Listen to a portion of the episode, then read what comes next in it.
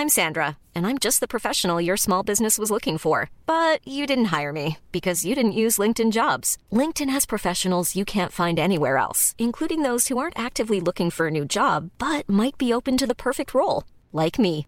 In a given month, over 70% of LinkedIn users don't visit other leading job sites. So if you're not looking on LinkedIn, you'll miss out on great candidates like Sandra. Start hiring professionals like a professional. Post your free job on linkedin.com/people today. Tu peux finir ta bouchée aussi Ouais. Bon, ça passe? Ok. Un peu sec, mais. T'é- T'étouffes pas avec une peau de saucisson, ce serait con quand même.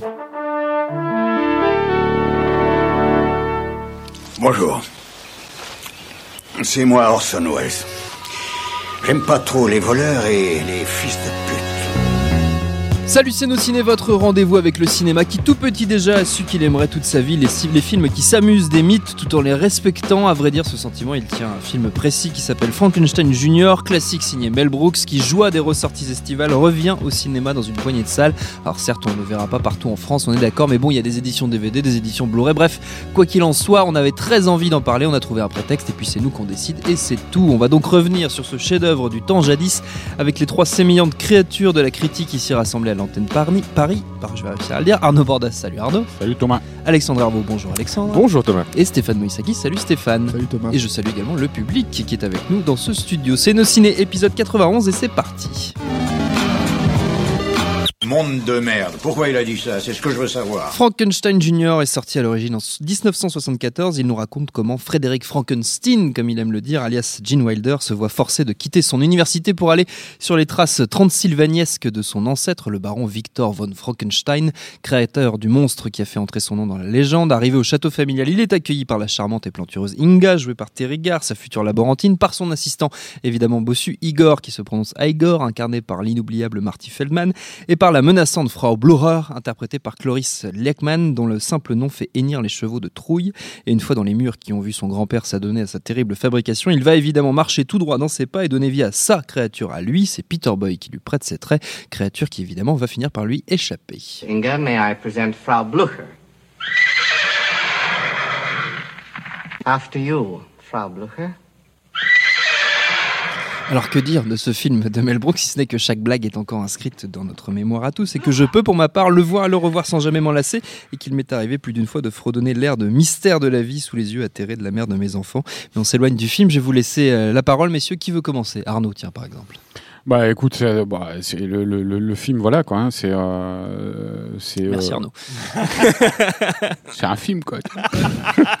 Il y a un début, il y a une fin, et euh, de mémoire, mais ça fait longtemps que je l'ai pas vu, je crois qu'il y a un milieu. hein. Euh, Non, mais Plus je voulais, sérieusement. je voulais dire, c'est c'est euh, ça reste le- la, la pierre angulaire de la filmo de de, de, de Mel Brooks. C'est pas c'est pas une euh, une surprise que de dire ça. hein. Ça, ça reste son, son, son plus grand film. Euh, je pense que ce qui fait la la singularité après du cinéma de Mel Brooks pour le meilleur ou pour le pire, hein, parce qu'il y a eu quand même des bas, surtout dans la deuxième partie de sa carrière, des gros bas. Euh, mais ça reste des, et je pense que c'est pour ça que c'est apprécié par les cinéphiles, c'est des comédies de cinéphiles, quoi. Mm. Mais alors, euh, euh, qui n'excluent pas pour autant le grand public, hein, euh, euh, surtout qu'en plus, en général, il s'a- il s'attaque à des, euh, à des films qui sont euh, des genres, en tout cas, qui sont, euh, qui, sont largement euh, populaires, quoi, comme le film d'horreur ici, ou le, Le, Pe- west- le ou western le avec Peplum, euh, ou le, ouais, western avec euh, Jenny Wilder, là. Euh, ou euh, ou encore le, le- moi j'aime beaucoup j'ai une, on en parlera peut-être après un peu mais j'aime beaucoup sa, sa, sa parodie de Hitchcockienne là, le grand frisson Mm. Euh, voilà c'est c'est des films qui euh, donc euh, tout en les rendant encore une fois accessibles au grand public font des gags par exemple autour de la mise en scène autour des des, des, des figures imposées du genre autour des icônes tout ça et donc c'est- c'est c'est profondément jouissif pour pour, pour quelqu'un qui aime ces genres-là, ou en, tout- en tout cas, en l'occurrence, le, le- le genre fantastique et, euh, et euh, les films de monstres de la Universal des années 30, Mm. puisque c'est ça en priorité. Mais il y a un côté euh, jouissif au premier degré aussi, même quand on ne connaît pas, parce que moi j'ai un souvenir de voir ça gamin sans connaître du tout cette culture et de me marrer à chaque Bah évidemment, chaque parce qu'il y a, y, y comme souvent chez les grands comiques, hein, y a, chez les grands films comiques, il y a, il y a une variété de, de, de- d'humour. Euh, il y a un peu de tout, quoi. Il y a, du, du- de l'humour euh, euh, un peu slapstick à certains moments. Il y a de l'humour farcesque, de l'humour de grimace. Voilà, donc ça fonctionne à fond. Fond, euh, évidemment, la gueule de Marty Feldman euh, euh, avec son, sa- sa- Son sa- strabisme légendaire. Voilà, et sa pantomime de- de- dans le rôle d'Igor, c'est quand, quand on voit gamin, quand on voit sa gamin, c'est hilarant. Et puis il y a une galerie de de de de, de, façon de, ce- de second rôle qui sont qui sont phénoménaux. T'as as, cité euh, euh, Cloris Lickman qui euh, à cette époque-là était quand même une une égérie un peu du nouvel Hollywood, hein, qui tournait beaucoup avec Peter Bogdanovich, et ça a été euh, le, le chemin sans retour. Quoi. Ce, ce film pour elle, elle a, elle a continué les comédies jusqu'à la fin de sa carrière après, et, euh, et elle est formidable dans le rôle de Frau Blöcker. Elle est, elle est, euh, elle est méconnaissable, Oui. euh, et, euh, et elle est formidable. ouais, Elle, est- elle est vraiment étonnante. Et euh, il y, a, il y a toute une galerie de second rôle comme ça. Le, je me rappelle plus le nom de l'acteur, mais euh, celui qui joue l'in- l'inspecteur Kemp aussi, là, Oui. euh, qui est une parodie du fils de Frankenstein, hein, avec son bras mécanique. Là, il, est- il est génial cet acteur aussi. C'est un acteur de- qui a fait que de la télé quasiment. Euh, Il y a Jenny Hackman qui, qui, qui avait 40 Ouais. ans à peine à l'époque et qui joue un vieillard qui est méconnaissable dans le rôle du vieil ermite qui, qui recueille le monstre de Frankenstein.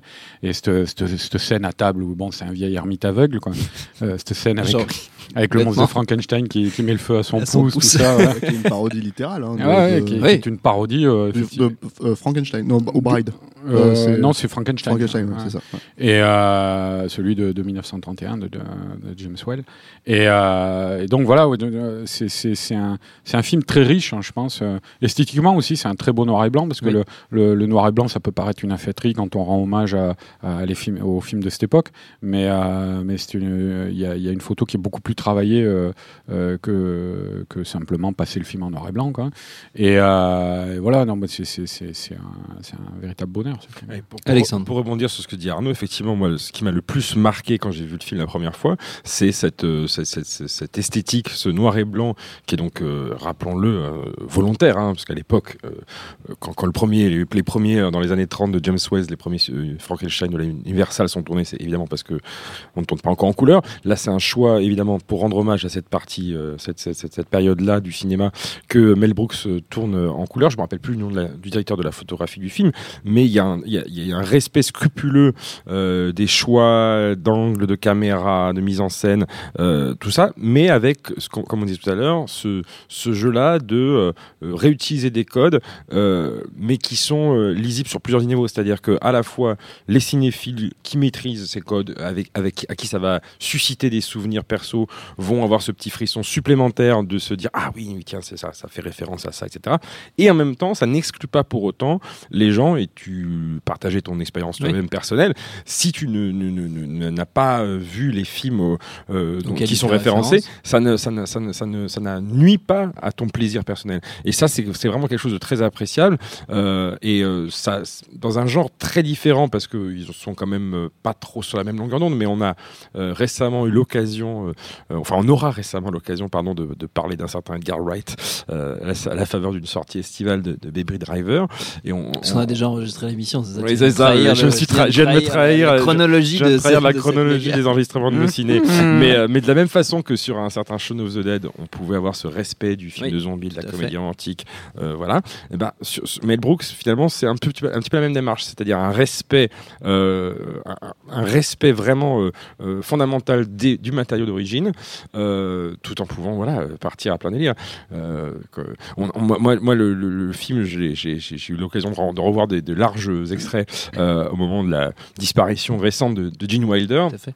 Et c'est vrai que c'est un, de ses- un de ses plus beaux rôles. Euh, il, apporte au personnage euh, une folie qui est dans ses yeux et qui, d'ailleurs, je pense que ce, son, son- son- son- grâce à- au, au talent de la- de l'éclairage du film, de la photo, euh, sa, sa- sa- sa gueule n'en apparaît que plus, euh, que plus folle.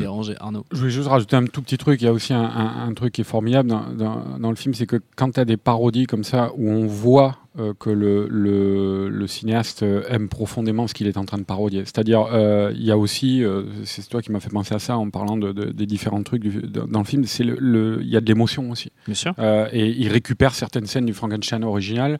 Euh, on parlait de la scène avec le- le- le- l'ermite, là, euh, qui sont délirantes, quoi. Mais où en même temps, il s'autorise quand même à nourrir ses personnages avec de l'émotion, et trucs comme ça. Et, c'est- et du coup, c'est voilà, c'est un film qui déborde d'amour pour le genre qu'il est en train de singer, quoi. Stéphane.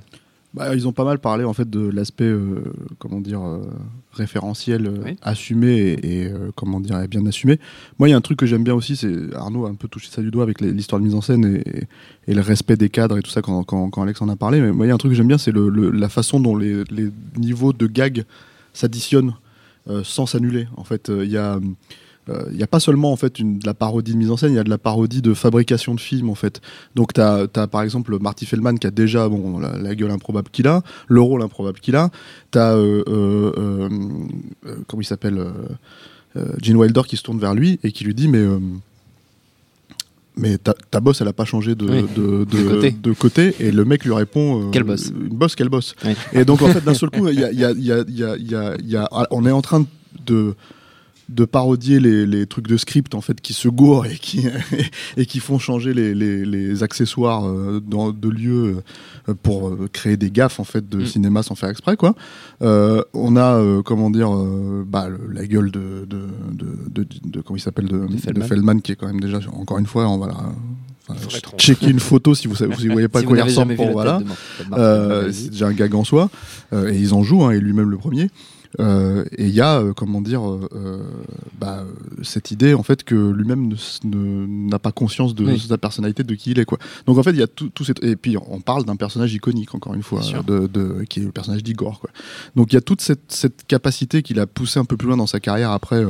et je trouve un- peu moins bien dans certains côtés. je me rappelle de son Dracula Mm. mort et redelette qui essayait d'être euh, une relecture à la, à la Frankenstein Junior, mais euh, c'était 20 ans après, c'était vraiment lourd. Euh, voilà. Euh, qui effectivement, il a poussé, il a poussé. euh, Enfin, que moi, j'ai l'impression qu'il a été vraiment le premier à le faire. C'est-à-dire que, alors, euh, moi, c'est les premières. Si on, si on peut utiliser le terme parodie, c'est les premières parodies que j'ai vraiment découvertes en fait euh, au cinéma quand je me suis intéressé au cinéma. Je pense qu'avant ça, c'était Abbott et Costello ou ce genre de choses en fait qui sont typiquement américains et que nous, en fait, Qui en tant que pas la français, on a était un pas- peu. qui était pas vraiment des parodies en fait. en Non, plus. mais qui croisaient les genres. Donc du coup, on, va faire une le- comédie avec les monstres. quoi. Voilà, mais il y avait, pouvait y avoir du respect vis-à-vis de des monstres aussi, en fait. Il n'y a pas ça avec la momie en ce moment en salle c'est involontaire, je crois. Ah, C'est-à-dire, bah, c'est une, tentation à laquelle sont, sont souvent soumis euh, les, les, les, les gens qui font les films. quoi. C'est-à-dire, enfin, quand des figures comme ça deviennent immensément populaires, elles ont beau être, venir, être issues du film d'horreur à la base, euh, Frankenstein, après Dracula, tout ça, enfin, tous les gamins adorés. Quoi. Euh, Godzilla, il a subi ça aussi, où il y a, il y a finalement une.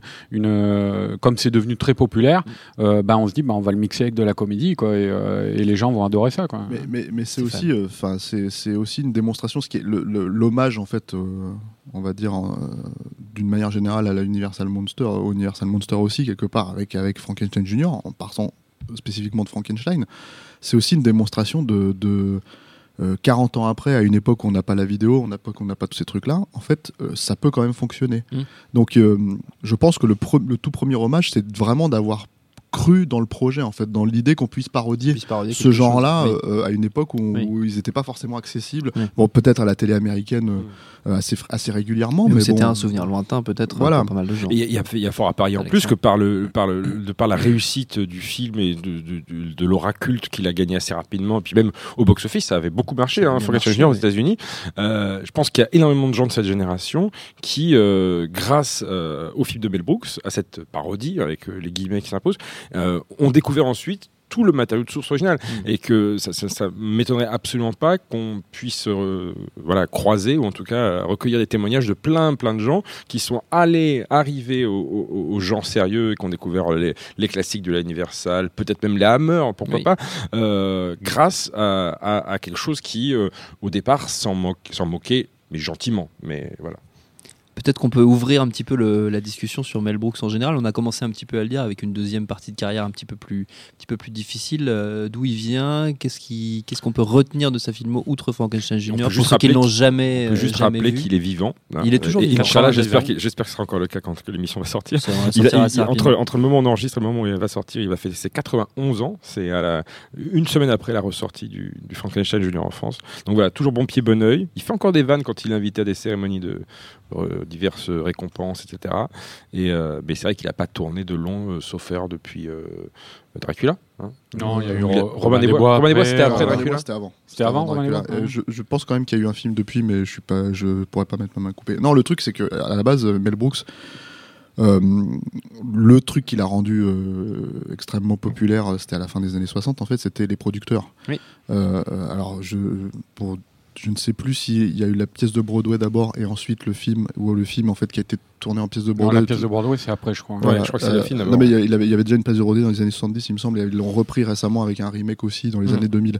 Mais le- l'idée en fait de- des producteurs, en fait, qui est une idée, euh, je trouve une idée de comédie brillante en fait, c'est euh, euh, un, un producteur en fait qui se rend compte que pour gagner de l'argent avec euh, sa propre pièce de Broadway, donc il y avait déjà un, côté un peu, voilà, c'est pour ça qu'ils l'ont joué sur Broadway, donc tu as raison, je pense que c'était un film d'abord, euh, et ben en fait il doit la planter.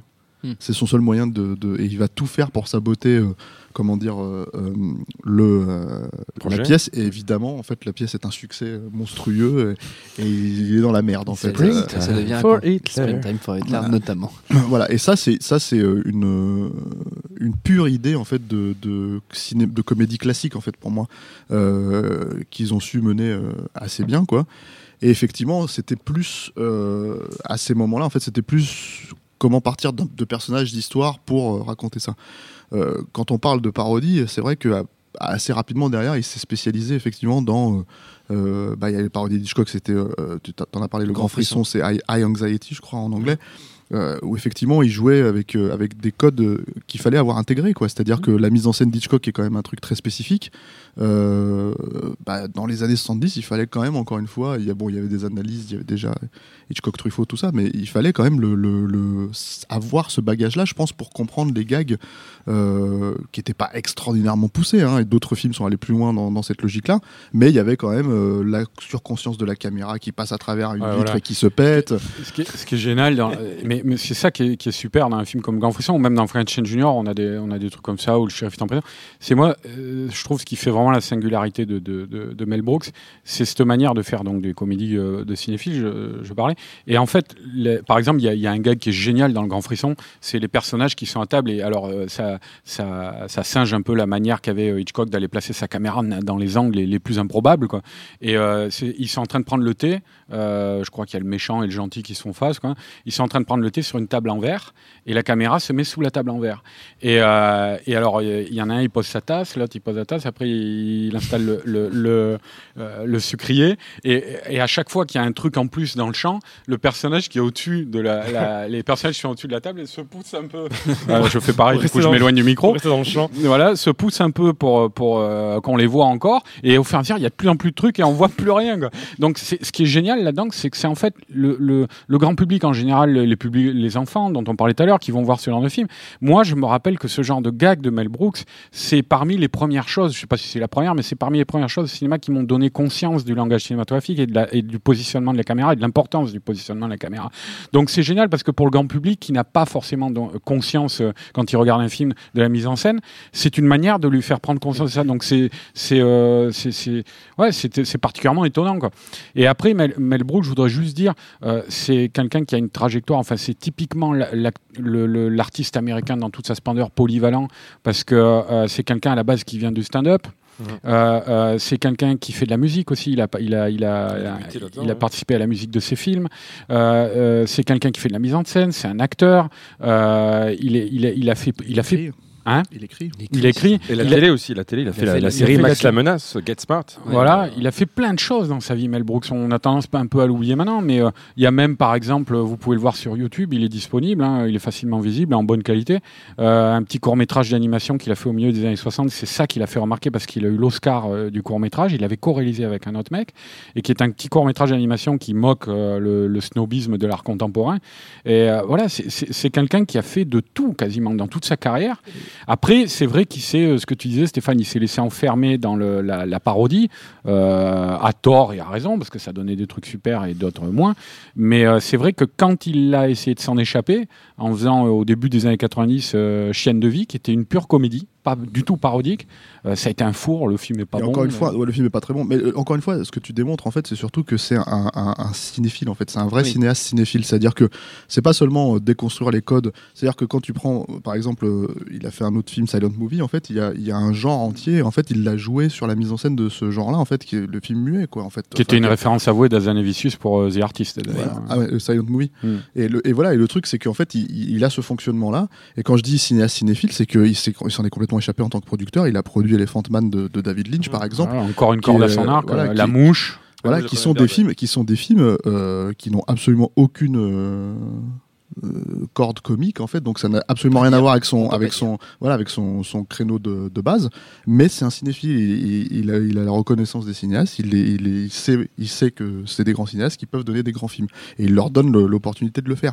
Et le truc, c'est que pour moi, les parodies de, de de Mel Brooks, elles fonctionnent quand il aime ce genre-là. C'est-à-dire que quand il vanne, euh, comment dire, euh, quand il fait Silent Movie, quand il vanne Hitchcock, ça se voit qu'il a étudié ça, ça se voit qu'il aime ça. Quand il fait euh, Sacré Robin des Bois, où on sent qu'il surfe sur la vague du carton de, de, de Costner, dont il se moque ouvertement. Ça préfigure un peu les euh, comment dire les, euh, les films après les productions euh, dans les années 2000 là, qui, qui parodient systématiquement. date movies, euh, Meet the Spartans, Disaster Movie, qui, parodie uniquement les derniers succès. Voilà, et il y, il y avait, il- quand il fait ça, on sent qu'il se force un peu. Quand il fait, comment et d'ailleurs, il revenait, c'était après Chienne de vie, qui est encore, encore une, idée- une fois une idée de, de comédie pure, c'est-à-dire un mec très riche qui devient un clochard en fait et qui s'est jamais soucié de, de, de qui que ce soit, qui devient un clochard. Pourquoi pas Enfin, je veux dire, tu peux faire une belle comédie ça, avec c'est un ça. truc à la Capra un peu. voilà, une belle comédie avec ça, et, et bon, c'est pas trop trop le cas, c'est vrai que c'était un peu C'est raté, un peu mais raté. mais le truc, c'est que voilà, il y, a- il y a cette logique-là. Moi, quand il fait. euh, alors, je pense qu'il y a pour beaucoup, de- peut-être de nos auditeurs, c'est peut-être une Madeleine, euh, La folle histoire de l'espace. Mais c'est déjà un problème ce film, c'est-à-dire que euh, on sent que Star Wars pour lui c'est une machine marketing et quand il doit la parodier, Oui. en fait c'est, c'est il va le parodier sur le fait que ça a gagné beaucoup d'argent, que Ouais, Il y a quand même Pizza the Hut. hein. Pizza the Hut, Pizza ouais. Rico en version française. Voilà, donc, il y a- donc, ouais, mais il y a quelques gags qui poussent la logique d'ailleurs dont on parlait tout à l'heure, c'est-à-dire euh, à un moment donné, t'as des cascadeurs, en fait, t'as as la princesse Léa, la, la simili princesse Léa qui fait un- une cascade et d'un seul coup, en fait, le plan suivant, c'est un cascadeur à moustache avec les, les macarons sur la tête et, et voilà, tu, tu, tu, tu, tu- tu suis la logique de déconstruction cinématographique qui encore une fois était pas extraordinairement poussée à l'époque hein, euh, dans les parodies quoi. Oui. Donc euh, oui, c'est quand même c'est quand même d'un autre niveau que Date Movie et compagnie, mais Tout, tu est, sens tout est à notre niveau que Date Movie. Bah, évidemment, bien sûr. C'est la lie de l'humanité Non, filmique. mais même que euh, les Scary des Movie années ou les trucs 2000, comme ça, ce que je veux dire, c'est que tu, tu sens que c'est quelque chose en fait où effectivement, quand il s'est laissé enfermer là-dedans et qu'on on lui a demandé des- ce, ce type de Mm. parodie, bah, moins porté par sa cinéphilie personnelle. Voilà, que, que, que il, s'est- il Ça suivait un peu le mouvement. Quoi. un petit peu. Alexandre, tu voulais rajouter Non, quelque chose j'étais tout Non, à fait c'était bien. d'accord. T'étais Voilà. content Non, mais que- peut-être une dernière, juste une dernière chose. Euh, euh, quand je disais tout à l'heure qu'il était encore actif, il n'est pas seulement encore vivant parce que tu peux être très très diminué euh, à partir d'un certain âge, mais pas plus tard qu'il y a deux ans, euh, il avait enregistré un- un- une émission avec Conan O'Brien, mais il n'était pas juste passé sur son late show pour faire euh, deux trois vannes derrière le plateau. C'était un format spécial qui s'appelle Sirius Sirius Jibber Jabber. Donc en gros, ça veut dire euh, blabla sérieux en, en VF. Et, et pendant 90 minutes ou une heure en tout cas, il parle euh, autour d'une table avec euh, Conan O'Brien, qui est un mec euh, hilarant en demeurant, mais c'est une autre histoire. Et, et, et, et donc du quoique roux, et, du coup, ça, c'était, ça, ouais, ça doit dater de, de 2013 ou 2014. Et, euh, donc, c'est, ça montrait, il revenait sur toute sa carrière, il parlait aussi de trucs un peu plus récents. Et ça montre que ce mec-là, en plus d'avoir été le mec très drôle euh, de, que, que sa filmographie, euh, voilà parle d'elle-même, mais euh, il est encore assez alerte. Et, et euh, D'ailleurs, ces passages à la télé, souvent, enfin, c'est quelqu'un qui, qui a une. voix- Bah, on je disait tout à l'heure Oui, qu'il qui a fait du stand-up, il a un talent, du ouais. stand-up, ça a été un des premiers stand-uppers hein, avec Woody Allen, tout ça. Et, et, euh, c'est quelqu'un qui est souvent, qui était souvent brillant dans les Ouais. émissions. Moi, je pense que c'est c'est typiquement le genre de personnalité qui, quand hélas il va disparaître, euh, il va y avoir un véritable hommage national aux États-Unis parce que c'est c'est vraiment une grande figure de l'humour américain. quoi. Et il était marié à la plus belle actrice au monde. quoi. Anne Bancroft, Anne Bancroft, tout à fait. Une C'est vrai, classe c'est euh, vrai, absolue. Tout Quoi. à fait. la, Le lauréat. Le La- lauréat. la- Le lauréat, exactement. Est-ce que on Et fait un petit tour de ça, t'es pas obligé de le dire. C'est un- on fait un petit tour de recommandations. Alexandre, tu as commencé un petit peu avec cette, cette émission qu'on peut revoir sur YouTube, mais peut-être tu as une autre reco autour de Mel Brooks à nous à nous faire avant qu'on se quitte. Euh, bah, pff, pas, pas plus que ce qu'on a, que ce parce que je passe tout ce que Ok, ce qu'on vient de dire. Donc, Attends, euh, rentre chez toi. Arnaud. Écoute, non, euh, ouais, j'ai- bah, moi j'ai conseillé le petit court métrage sur YouTube, là, The là, euh, éventuellement. Et puis, euh, ouais, je, coup de cœur euh, pour, euh, pour Le Grand Frisson, parce que c'est vrai que parmi ces comédies réussies, c'est la moins. C'est euh, c'est la moins connue. c'est celle qui a, qui a le moins euh, passé le, le, le, le cap de la postérité. Or, euh, c'est c'est un- c'est c'est pas aussi euh, tenu, c'est un peu plus anarchique que, que, que Le shérif est en prison ou que. Euh, C'est vrai qu'on a que pas parlé Frank- de ça. euh, Le chef est en prison. Blazing Saddle. voilà, ou que, Franken- ou que Frankenstein Junior, qui sont vraiment les deux grandes bornes, quoi. Mais, euh, mais c'est un film bourré d'idées, quoi. Alors, il y en a peut-être trop, quoi. Euh, et c'est peut-être un peu le bordel à certains moments. Mais, mais pour qui aime la filmographie d'Hitchcock, c'est c'est un véritable plaisir. C'est c'est un grand frisson. Stéphane, Moi, j'en ai deux. vas-y, une fois. ça tombe bien parce qu'eux ils en ont Ouais, pas beaucoup, ouais. à, part, à part Arnaud qui en a un peu plus que, Dans- que l'autre machin là. C'est pas tout à fait dans la veine parce que ils ont, ils ont creusé leur propre sillon, mais mais il y a cette logique en fait qui est derrière. C'est les As. Bon, je pense que les auditeurs connaissent, mais c'est Top Secret parce que c'est celui qui qui euh, qui euh, parodie les films d'espionnage de guerre en fait des Mm. années des années euh, euh, enfin de de, de, de l'après-guerre en fait, l'après Seconde Guerre mondiale. Et, et, et le truc en fait, c'est que c'est ce film en fait chez les As et qu'ils ont assez rapidement abandonné. Moi, j'adore euh, évidemment les, les Y a-t-il un flic, euh, en tout cas les deux premiers. J'adore Frank Drebin, j'adore les Nielsen dans le rôle, mais mais ils, ils ont perdu un peu ce truc euh, qu'ils avaient vraiment poussé à l'extrême dans Top Secret, qui est de, de jouer vraiment sur la Mm. mise en scène, en fait, jouer sur les codes de la mise en scène, euh, mettre un, comment dire, un téléphone au premier plan avec un, un type qui vient euh, répondre et qui d'un seul coup, en fait, on se rend compte que c'est un téléphone gigantesque juste parce qu'en fait, ils ont pas joué avec la focale. Voilà, c'est c'est plein de plein de jeux comme ça qui sont très très drôles, des mecs qui des mecs qui marchent. euh, euh, comment dire, enfin qui, qui, essayent de passer inaperçus euh, en furtif euh, pour infiltrer un château et qui tombent sur des bottes en fait et la caméra se recule et en fait ce n'est pas un nazi qui les attend mais des bottes qui sont placées là en fait et ils les contournent. Enfin voilà, c'est plein de, plein de trucs comme ça, plein de codes de, de, de, de- de- du cinéma. Euh, d'espionnage, d'infiltration, de- enfin de, de- d'espionnage pardon, de, de, de, de, guerre. de guerre de, de cette Mm. époque-là en fait, qui, qui sont détournés, qui sont très drôles et qui sont, je trouve, dans la logique de ce que faisait Ce que euh, faisait Mel ce Brooks. qui a été amorcé Mm. par Mel Brooks, mais ils sont allés beaucoup plus loin Mm. et je trouve que c'est beaucoup plus, ça fonctionne beaucoup mieux. Euh, voilà, Mel Ok, Brooks me pardonnera, voilà. Ouais. Et la deuxième, euh, la deuxième reco, c'est, alors je, je crois que c'est, à- je sais plus, c'est la saison 4 ou 5 de Curb Your Enthusiasm, Mhm. qui euh, jouait en fait sur l'idée que, que euh, Mel Brooks, ce qu'il apparaît dedans, euh, euh, veut impérativement avoir Larry David, qui est quand même une catastrophe ambulante en fait, pour jouer le rôle principal de- dans les producteurs. Et toute l'idée en fait de la saison, c'est que Mel Brooks veut, euh, c'est méta en fait, il veut détruire le, Oui, il les veut producteurs, planter, il veut planter les producteurs. et il veut utiliser Larry David pour ça en fait, pour planter le, le, le, le show à Broadway. Et, euh, et tous les acteurs qui, qui, qui jouent avec Larry David euh, veulent lâcher l'affaire. T'as David Schwimmer, t'as je sais plus qui d'autre. Oui. En fait, ils en peuvent plus parce que Larry David est tellement euh, Insupportable. insupportable et, et, et, et comment dire. Dans la rétention anale absolue, quoi, que, que, que voilà, en fait, il, il, il, il Mel Brooks se dit, et il apparaît, et c'est d'ailleurs, je crois, une des dernières apparitions d'Anne Bancroft, sa femme aussi, euh, on les voit rire, en fait, de, de, de l'idée, en fait, que, parce qu'ils se disent, ils arrêtent pas de dire, mais Larry David est parfait, c'est le rôle parfait, on veut, on- c'est l'acteur parfait pour ce rôle. Voilà, donc c'est saison 4, je crois, ou 5, euh, de Curb Your Enthusiasm, qui par ailleurs est une très très grande série. Très, très grande série, puisque tu parles de Larry David, ça me fait penser à Seinfeld, qui avait fait un épisode de sa série sur le web, Comedians in Cars Getting Coffee, avec Karl Reiner, qui se terminait euh, chez Karl Reiner. Karl Reiner qui, en fait, dîne tous les soirs avec Mel Brooks. Bah, et on, ouais, les voit, on hein. les voit manger, en fait, tous les deux, et c'est c'est à, pisser de rire Ouais. avec Seinfeld, Reiner et Mel Brooks qui bouffent des sandwichs à la dinde, euh, tous les trois. C'est très, très, très, très, très drôle. Je vous le conseille, ce sera Marocco. À moi. Notre temps est écoulé. Merci à tous les trois. Merci à Jules à la technique. Merci au public et à l'antenne Paris pour l'accueil. Rendez-vous sur notre site nosciné.com pour retrouver toutes nos émissions, le programme des prochaines, les dates d'enregistrement en public si vous voulez venir nous voir vous aussi. Info à retrouver sur binge.audio, le site de notre réseau de podcast Binge Audio. Si vous nous écoutez grâce au bon soin d'une certaine entreprise californienne dont le logo est une pomme et donc que vous utilisez iTunes, prenez un instant pour faire un beau geste à notre endroit et gratifier ce podcast d'une volée de petites étoiles. Ça nous fait un bien fou, c'est juré. On vous remercie par avance et on vous dit à très vite.